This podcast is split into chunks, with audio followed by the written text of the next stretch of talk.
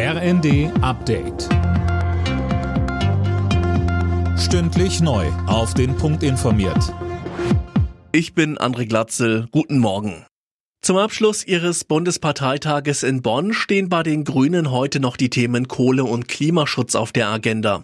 Dennis Braun, auch eine umstrittene Vereinbarung kommt da nochmal auf den Tisch. Ja, genau, nämlich die mit dem Energiekonzern RWE. Die Vereinbarung beinhaltet zwar das auf 2030 vorgezogene Ende der Braunkohleverstromung, aber auch das Abbaggern des Dorfes Lützerath in NRW. Mehrere Klimaorganisationen wollen deswegen heute demonstrieren. Ein weiterer Fokus liegt natürlich auf der Energiekrise und wie man schnellstmöglich die Versorgungssicherheit gewährleisten kann. Zudem sprechen die Grünen auch nochmal über ein Tempolimit auf den Autobahnen. Aus Solidarität mit den Protesten im Iran hat es am Abend wieder Spontandemos in Deutschland gegeben, etwa vor dem Auswärtigen Amt.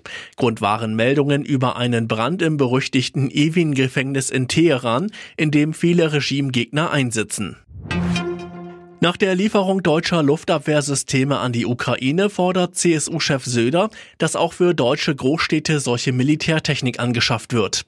Anna Löwer mit den Einzelheiten. Es reicht nicht, unsere Partner zu schützen, wir müssen das auch für das eigene Land tun, sagte Söder der Bild am Sonntag. Damit hätten wir einen kompletten Schutzschirm über Deutschland, so Söder weiter.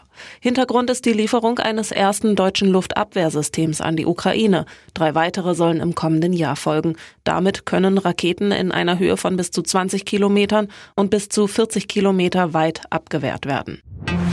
RB Leipzig hat das Abendspiel in der ersten Fußball-Bundesliga gegen Hertha BSC knapp mit 3 zu 2 gewonnen.